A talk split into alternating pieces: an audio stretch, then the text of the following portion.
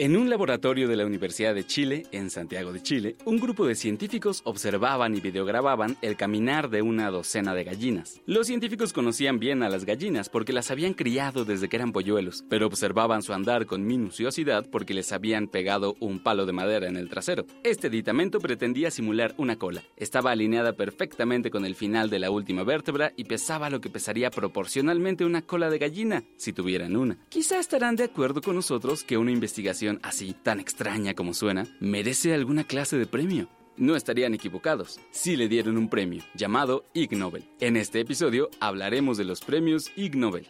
El Instituto Mexicano de la Radio presenta Historias Cienciacionales. Ciencia para tus oídos.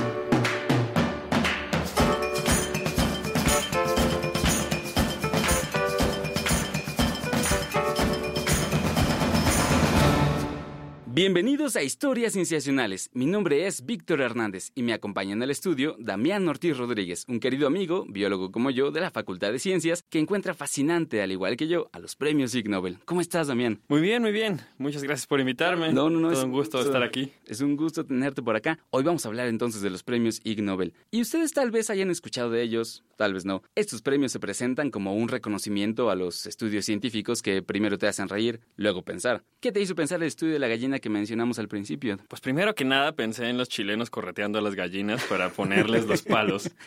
Y también pensé en que, bueno, si los conocen desde chiquitos, a los pollitos tienen que ponerles unos palitos chicos y tienen que regularmente cambiar el tamaño de las varas para simular justamente una cola que vaya creciendo, ¿no? Entonces, bueno, eso está bastante gracioso. Pero también se piensa realmente en los dinosaurios y el cómo caminaban. Yo lo pienso en el momento en que hay la transición de los maniraptoriformes, que son los terópodos que incluyen a las aves, o sea, es el grupo menos inclusivo, el que incluye a las aves y algunos pocos más, como por ejemplo los velociraptors de Inonicus y estos chiquitos, que ya se vio que todos estos tenían plumas. Y todos ellos, bueno, en algún momento ya las aves empezaron a adquirir eh, la capacidad de vuelo. Entonces, las primeras aves que ya podían volar todavía tenían una cola bastante larga. Entonces, yo me pregunto justamente cómo era su locomoción en tierra. Y este estudio, a pesar de que es bastante gracioso, llega a ser relevante para esta pregunta. Claro, y es que puede parecernos que los premios Ig Nobel son una burla.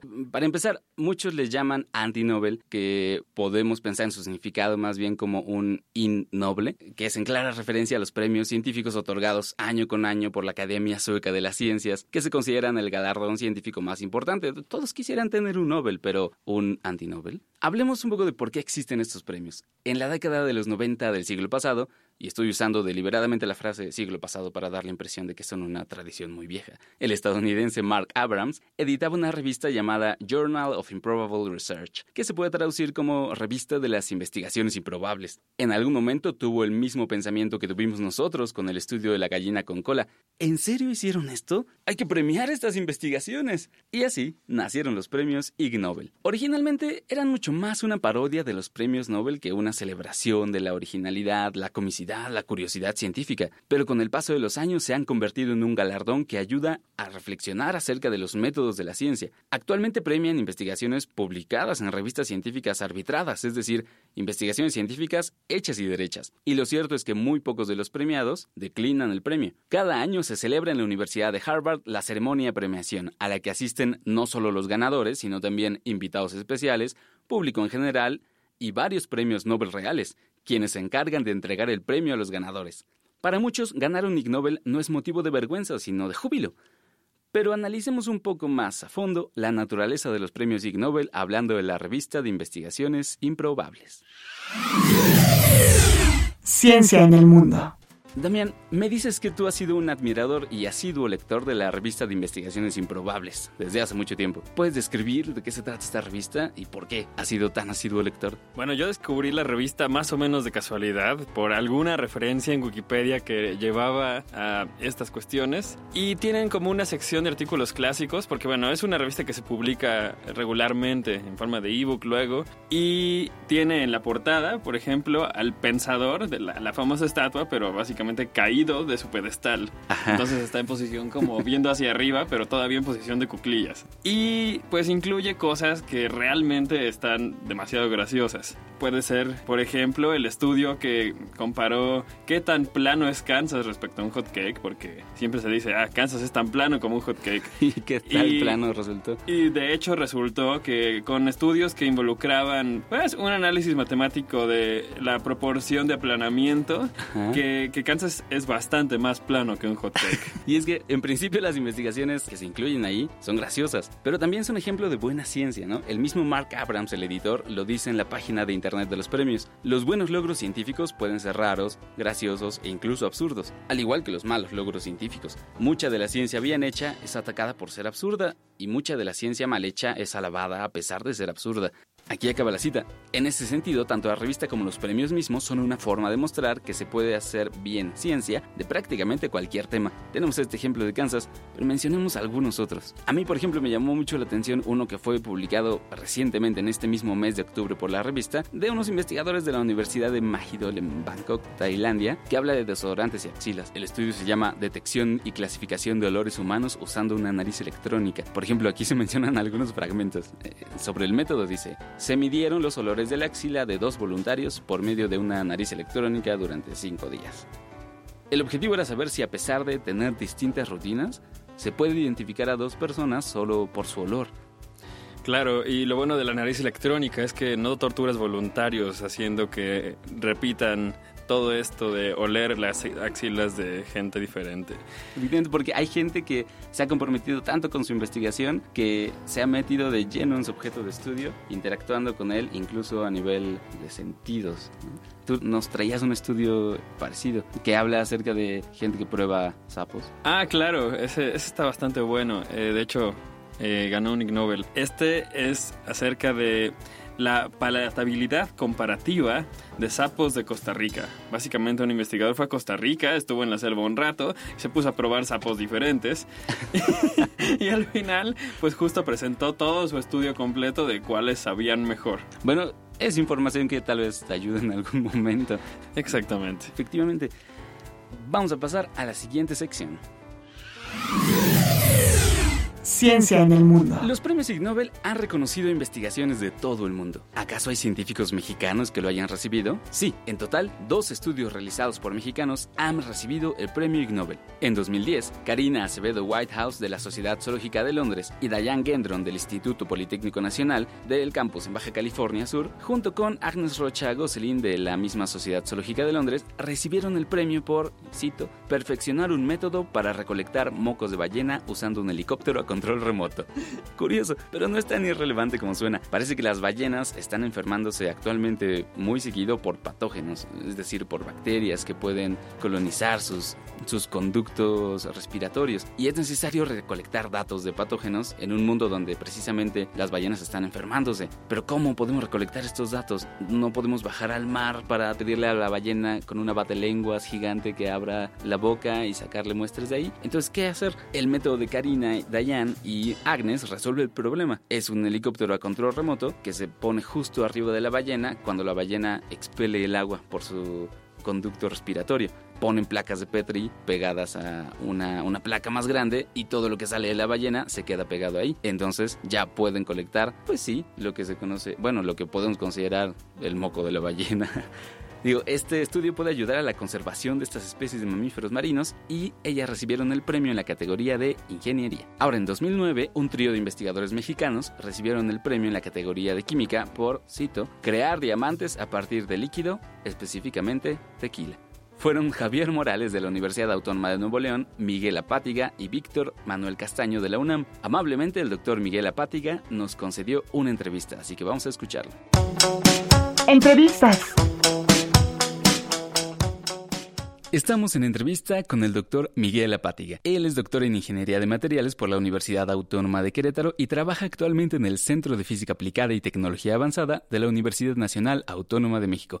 Muchas gracias por aceptarnos esta llamada, doctor. ¿Cómo está? De nada, muy bien, gracias. Qué bueno, doctor. ¿Nos puede describir el estudio que fue merecedor del premio Ig Nobel en el que usted participó en palabras sencillas?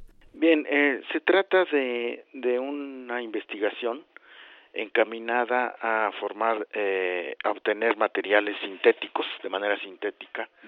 En este caso eh, nos enfocamos a, obtener eh, recubrimientos delgados hechos de diamante. Y bueno, la idea aquí es aprovechar las propiedades eh, físico-químicas de este material, porque el diamante eh, no solo es el material más duro que se conoce, sino tiene muchas propiedades, tiene un coeficiente de fricción muy bajo, tiene una respuesta muy muy alta a la radiación ultravioleta, etcétera, etcétera. Entonces son muchas las propiedades y entonces hay mucho detrás de lo que vendrían siendo las aplicaciones. Claro.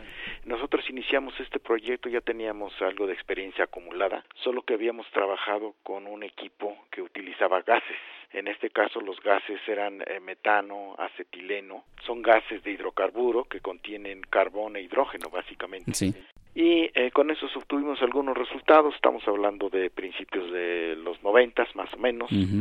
Hasta casi finales de los de los noventas también continuamos con ese proyecto obtuvimos recubrimientos de diamante y los aplicamos como de detectores de radiación. Ya más adelante aquí en el campus eh, Juriquilla en Querétaro decidimos retomar el, el proyecto solo que ahora contamos con un equipo que utiliza precursores líquidos Sí. esto es sustancias químicas líquidas para obtener los recubrimientos y bueno aprovechando la experiencia acumulada pues nosotros decidimos es, retomar el proyecto de obtener películas de diamante esta vez a partir de sustancias líquidas. Y bueno utilizamos eh, varias sustancias.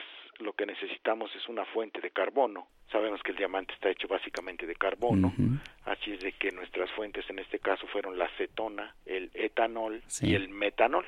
Y trabajamos con diferentes proporciones. Eh, cada una de ellas tuvimos que agregarle agua en algunos casos y obtuvimos también recubrimientos de diamante de tamaño con cristales de tamaño nanométrico, lo cual significa que son cristales muy muy pequeños Sí. y el recubrimiento es muy delgado. De los tres materiales que le mencioné, etanol, metanol y acetona, con el que obtuvimos eh, resultados eh, fácilmente fue con la acetona, eh, mezclándolo con agua. Cuando empezamos a trabajar con etanol, también nos dimos cuenta que había que agregarle un poquito de agua. Ajá. El agua proporciona hidrógeno y oxígeno Sí. al medio y el hidrógeno y oxígeno son necesarios en la formación del diamante sintético.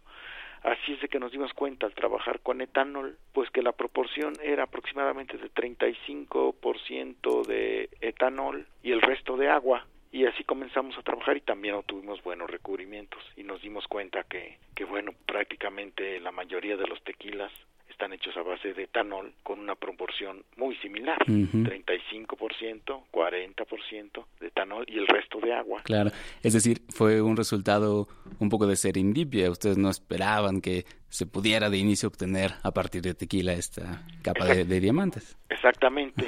Y doctor, ¿qué pensó cuando le avisaron que el trabajo de ustedes había ganado el premio Ig Nobel? ¿Cómo lo tomó? Bueno, lo tomé, bueno, en principio mi primera reacción fue que, bueno, no conocía este premio, Ajá. para empezar, entonces mi primera reacción fue un poquito de asombro, dije, pues, pues, a lo mejor me están cotorreando ahora, Sí. y bueno, ya después eh, me comunicaron con la profesora, eh, no recuerdo el nombre, de la parte de difusión de la ciencia de la UNAM, Ajá. y entonces ya fue cuando lo empecé a tomar en serio, dije, ah, caray, esto creo que va en serio. Y bueno, pues entonces ya lo comenté con mis colegas con los que participamos, les dio gusto, les dio mucho gusto que el trabajo tenga un reconocimiento a nivel internacional y que el trabajo que en realidad está muy bien hecho, porque finalmente tiene fundamentos y bases científicas, Claro. eh, haya sido reconocido, ¿no? Claro, porque a muchos les parece raro que incluso los ganadores de este premio, que sí tiene un tinte humorístico, pero de, de inicio es un reconocimiento a trabajos científicos bien realizados, eh, que los ganadores de los premios vayan incluso a la ceremonia. ¿Usted fue a la ceremonia? Sí, yo asistí a la ceremonia. ¿Y qué tal era el espíritu de los participantes allí? ¿Qué tal? Dicen que es muy festiva. Bueno, sí, la, la mayoría de los participantes que asistimos a la ceremonia lo tomamos con muy buen humor, ¿no? Sí. La ceremonia duró un par de horas más o menos y en un ambiente con estudiantes y profesores de la universidad donde estuvimos. El ambiente es muy relajado, muy tranquilo, con eh, bromas, porque finalmente la idea es difundir trabajos que tienen de alguna manera algo cómico, por decirlo de, de alguna forma, pero que a su vez te hacen pensar, Claro. porque trabajo pues finalmente tiene sus bases científicas, ¿no? Claro. Entonces a nadie se le ocurre que con el tequila se pueda obtener diamante, ¿no? No es así tan tan fácil. Bueno, doctor, para terminar, en un minuto, cuéntenos, eso fue en 2009, ¿actualmente han seguido trabajando con el mismo tema o qué perspectivas tiene? Bueno, lo seguimos trabajando para que el estudiante que trabajaba en ese momento en este proyecto continuara con su tesis de doctorado. Ahorita estamos trabajando en otros proyectos y no tenemos programado continuarlo hasta que tengamos algún financiamiento que nos permita continuar y al mismo tiempo que tengamos algún estudiante que le interese hacer su tesis. Es básicamente eh, la etapa en la que estamos, aunque sí continuamos, ¿eh? después de la obtención del programa sí continuamos este algunos meses más con el proyecto. Entendido. Bueno, pues le agradecemos muchísimo, doctor Miguel Apática, por habernos tomado la llamada. De nada, fue un placer. Muchas gracias. Vamos a un corte y regresamos. Tú escuchas historias cienciacionales. Ciencia para tus oídos. Ciencia para tus oídos.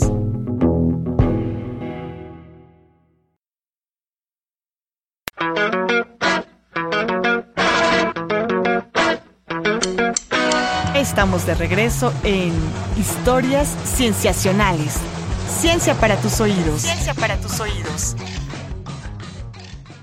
Regresamos a Historias Cienciacionales. Estamos hablando sobre los premios Ig Nobel, premios que se presentan como reconocimientos a los estudios científicos que te hacen reír y luego te hacen pensar. Hasta ahora hemos hablado de mocos de ballena, de gallinas con colas artificiales, Kansas que es más plano que un hot cake, olores de axila. Se podría decir casi todo lo que les interesa a los niños de 10 años. Pero ¿qué tan relevantes son? Algunos han criticado los premios Ig Nobel porque dicen que ridiculizan a la ciencia o que hacen notar que hay estudios científicos que no sirven para nada. Que en lugar de premiar eso, se debería premiar a los estudios que nos hablan de la naturaleza, el universo, de los secretos de la vida. La primera respuesta es que ya existen esos premios, los premios Nobel. La segunda es que, sobre todo en la ciencia, nadie sabe para quién trabaja. Y lo que parece irrelevante hoy podría ser útil e incluso vital el día de mañana. Todo es cuestión de saber ponerlo en contexto y de no menospreciar ningún trabajo científico bien hecho. Por ejemplo, en 2009, el físico inglés Robert Matthews defendió lo que él llamó la nobleza de los Ig Nobel en un artículo en la revista Slate del mismo título. Robert Matthews fue, por cierto, uno de los primeros galardonados con el Ig Nobel por un estudio que encontraba evidencia de que, tal como lo dice la ley de Murphy, el pan tostado suele caer del lado de la mantequilla. Matthews menciona algunos estudios que parecieron irrelevantes en su momento y que dieron lugar a avances importantes. Por ejemplo, a mediados del siglo XVII, un conocido apostador de dados francés se acercó al matemático Blaise Pascal para pedirle un método mejor para ganar siempre en los dados. Blaise Pascal le escribió al también matemático Pierre de Fermat para comparar sus cálculos con él y de ese intercambio de cartas surgió lo que es conocido hoy como la teoría de las probabilidades aplicada en numerosos campos de la ciencia y la tecnología. Robert Matthews lo pone muy bien al final de su artículo. La verdad de las cosas es que la naturaleza no entiende el significado de lo trivial. Momentos en la ciencia. Bueno, ahora que hemos validado los premios y les hemos dado legitimidad, no es que la necesitaran, pero tal vez para alguien sea importante y que nos dimos cuenta de que podemos divertirnos con la ciencia sin que pierda su valor, yo traigo uno que me gustó desde el mismísimo título. Se le otorgó en la categoría de neurociencias a un grupo de investigadores chinos y canadienses por tratar de entender lo que pasa en el cerebro de las personas que ven la cara de Jesús en un pan tostado. El fenómeno de reconocer caras en muchos lugares es un fenómeno neurológico no solo muy interesante, sino importante. Es decir, sin ese fenómeno, los emoticones no funcionarían. Pero tampoco las sociedades humanas, porque parece que es importante para que sepamos leer las emociones en las caras de los otros y poder hacer una empatía social con ellos. Entonces, es la cara de Jesús en el pan tostado, pero también es un fenómeno social importante. ¿Tú cuál nos traes, Bueno, yo traigo, por ejemplo, el factor que hace llorar cuando pica cebolla. Y bueno, por mucho tiempo se creyó que era la enzima alinasa. Y el problema con eso, por si querías hacer, digamos, una cebolla que no te hiciera llorar, es que la alinasa está totalmente involucrada con el sabor de la cebolla. Entonces, si le quitas qué tanto te hace llorar, también le quitas su sabor. Claro que no quieres eso. Pero justamente el Ig Nobel de 2013 por química se lo dieron a una investigación que descubrió que hay otro factor, que es el, digamos, el factor lacrimatorio sintasa, o sea, es una enzima, que justamente es la que produce esta reacción lacrimatoria en los humanos, bueno, en general cuando picas una cebolla la perspectiva de esta investigación es que puedes quitarle este factor que te hace llorar sin quitarle el sabor a la cebolla.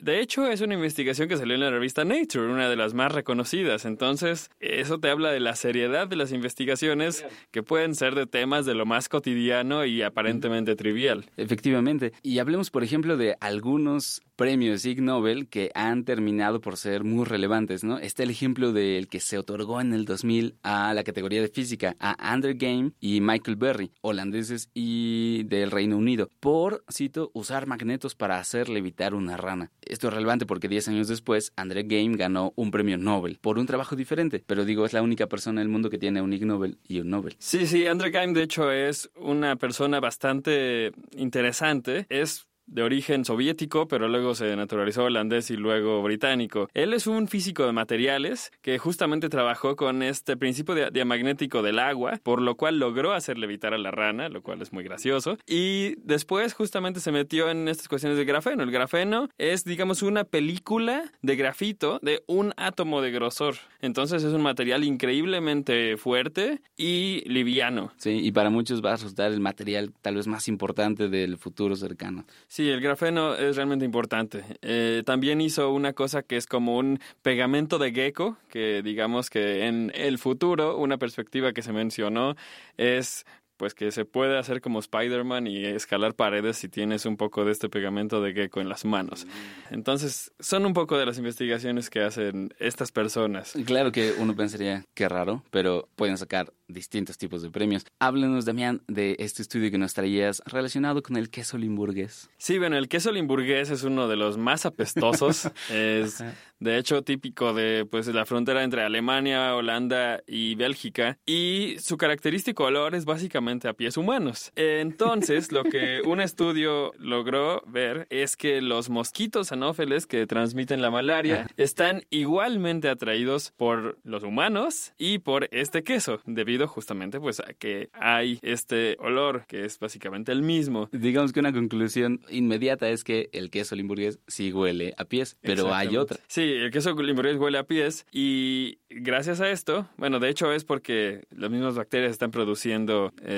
este efecto. Lo que hicieron fueron trampas para los mosquitos anófeles en África, porque pues es donde hay mayor problema con la malaria. Y entonces hicieron trampas con este queso para que pues dejen de picar a la gente. Entonces, realmente tiene consecuencias bastante mm, tangibles y buenas para la salud pública. Claro, solo es cuestión de ir más allá de lo que nos parece absurdo y gracioso, aplicar la creatividad y la originalidad en la misma constancia. Y para los que estén interesados en más premios históricos, pueden visitar la página de los premios Ig Nobel, me parece que es improbable.com, donde verán una serie de distintos premios, por ejemplo, la física de por qué se derrama el café, que las personas tomamos diferentes decisiones importantes cuando tenemos ganas de ir al baño, un caso documentado de necrofilia homosexual en los patos. O también que los perros van al baño alineados con el campo magnético de la Tierra norte a sur. Que los chimpancés son capaces de reconocer a otros chimpancés a través de fotografías de los traseros de los otros chimpancés. Hay una gran cantidad de cosas. Vamos a pasar a los premios de este año.